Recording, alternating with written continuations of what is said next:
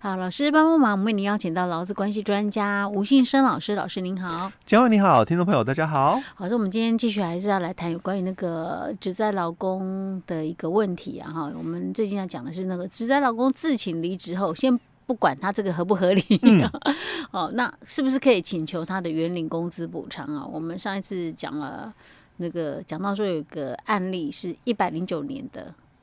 那个，这是高等法院的一个判决。欸、对，嗯、那接下来哦，嗯、我我们还是一样哦，要谈另外也是高等法院哦，嗯、只是在台中分院哦，也是一百零九年的一个案件哦。所以它这是另外一个案件，哎、欸，另外的，另外的哦。嗯、那因为不同区哦，因为这个发生可能在中部的哦，嗯、所以他的那个高等法院是在台中分院哦。好，那这个案例里面哦，他的当事人哦，他是在这个一百零五年哦三月五号，他自请离职了，嗯、所以退休了。哦，好，退休就也是离职了哦。OK，对，那所以离职以后哦，哦，你记得哦，一百零五年三月五号就离职喽。嗯，那之后他又来跟公司哦，哦，主张嘛要申请哦，就是从一百零六年九月二十五到一百零九年的这个三月三十一的工资补偿。嘿，哦，所以这个就有一点很大的一个争议点嘛，就你你第一个一百零五年三月五号哦，你就自动离职，因为退休了嘛，就就是离职哦。好，那。你你来请求哦，也不是在三月五号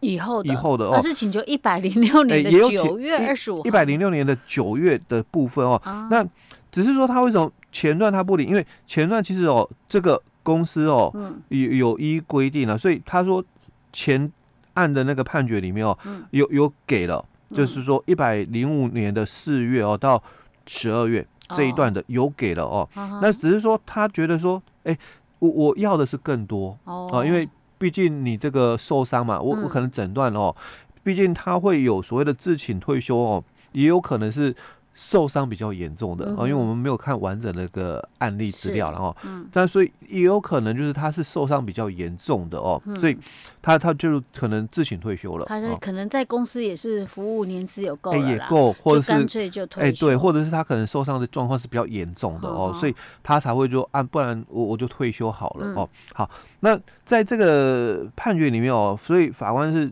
提到就是说，那因为你。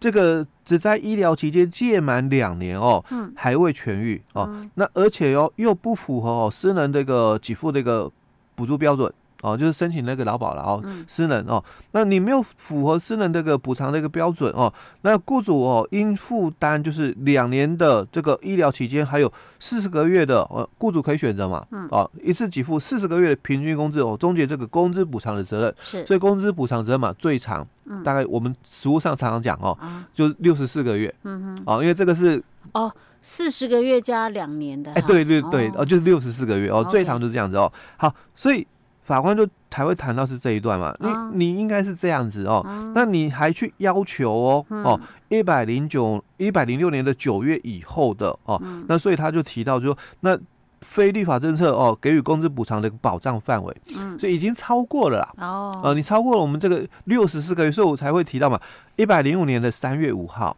哦他离职了哦，好那离职之后那为什么是讲说一百零六年九月二十五到一百零九年的这个三月三十一号，嗯、那不准，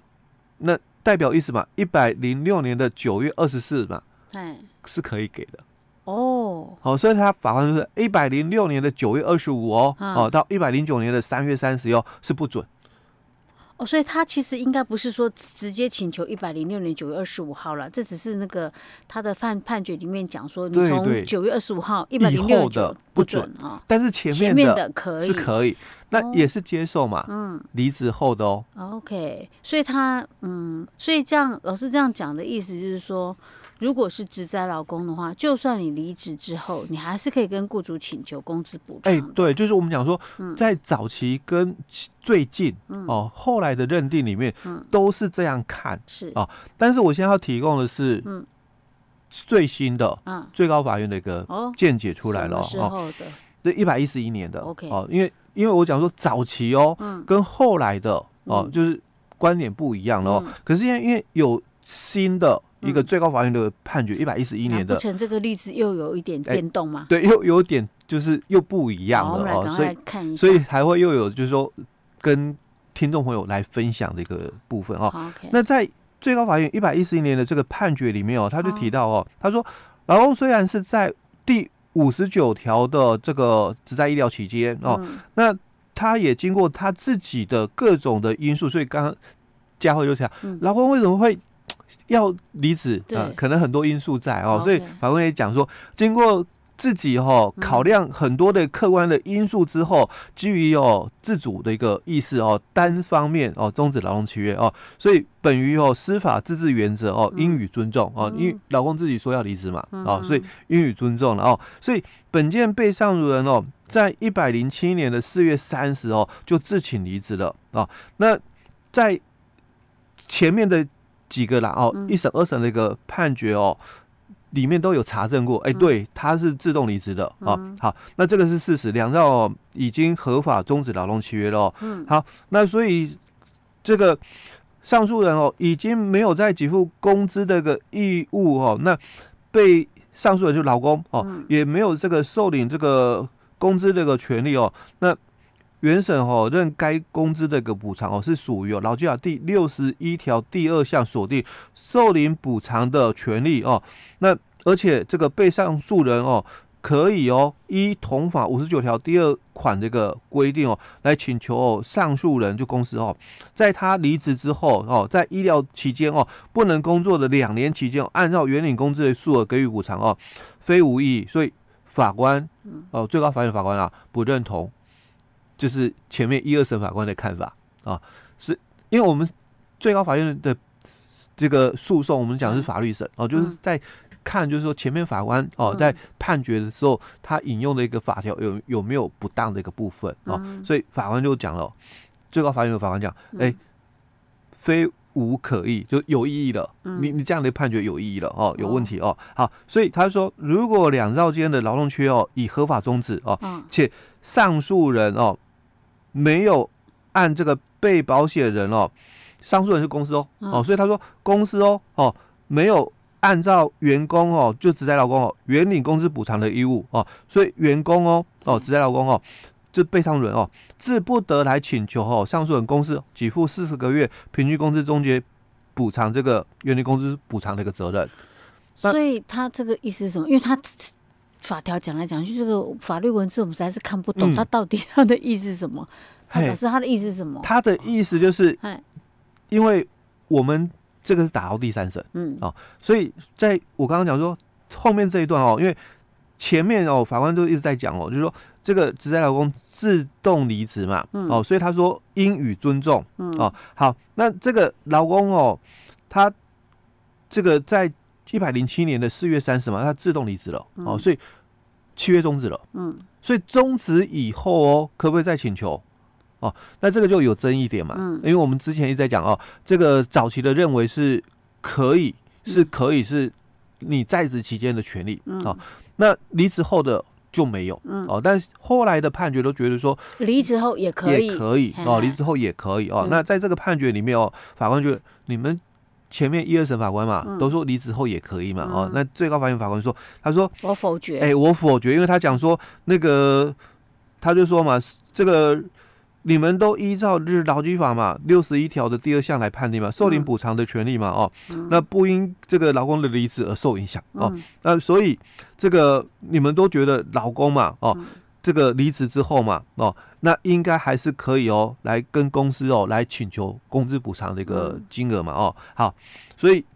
这个法官就讲，嗯、你们这样的说法非无可议啊，嗯，所以他就觉得说有异议嘛，嗯，所以他推翻了哦，哦，就这句话就推翻了，非无可议，对，他一定要用两个否字来。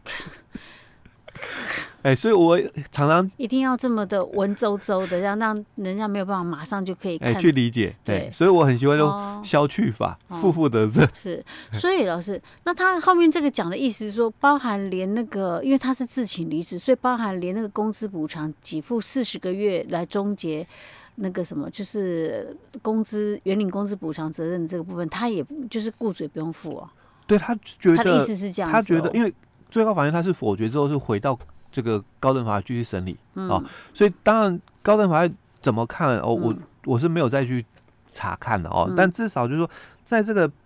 最高法院法官的一个认知啊，哦，他的见解里面，他既然他有这样提到，又回到早期的那个观点啊，因为其实以前我们一直就是针对，就是说。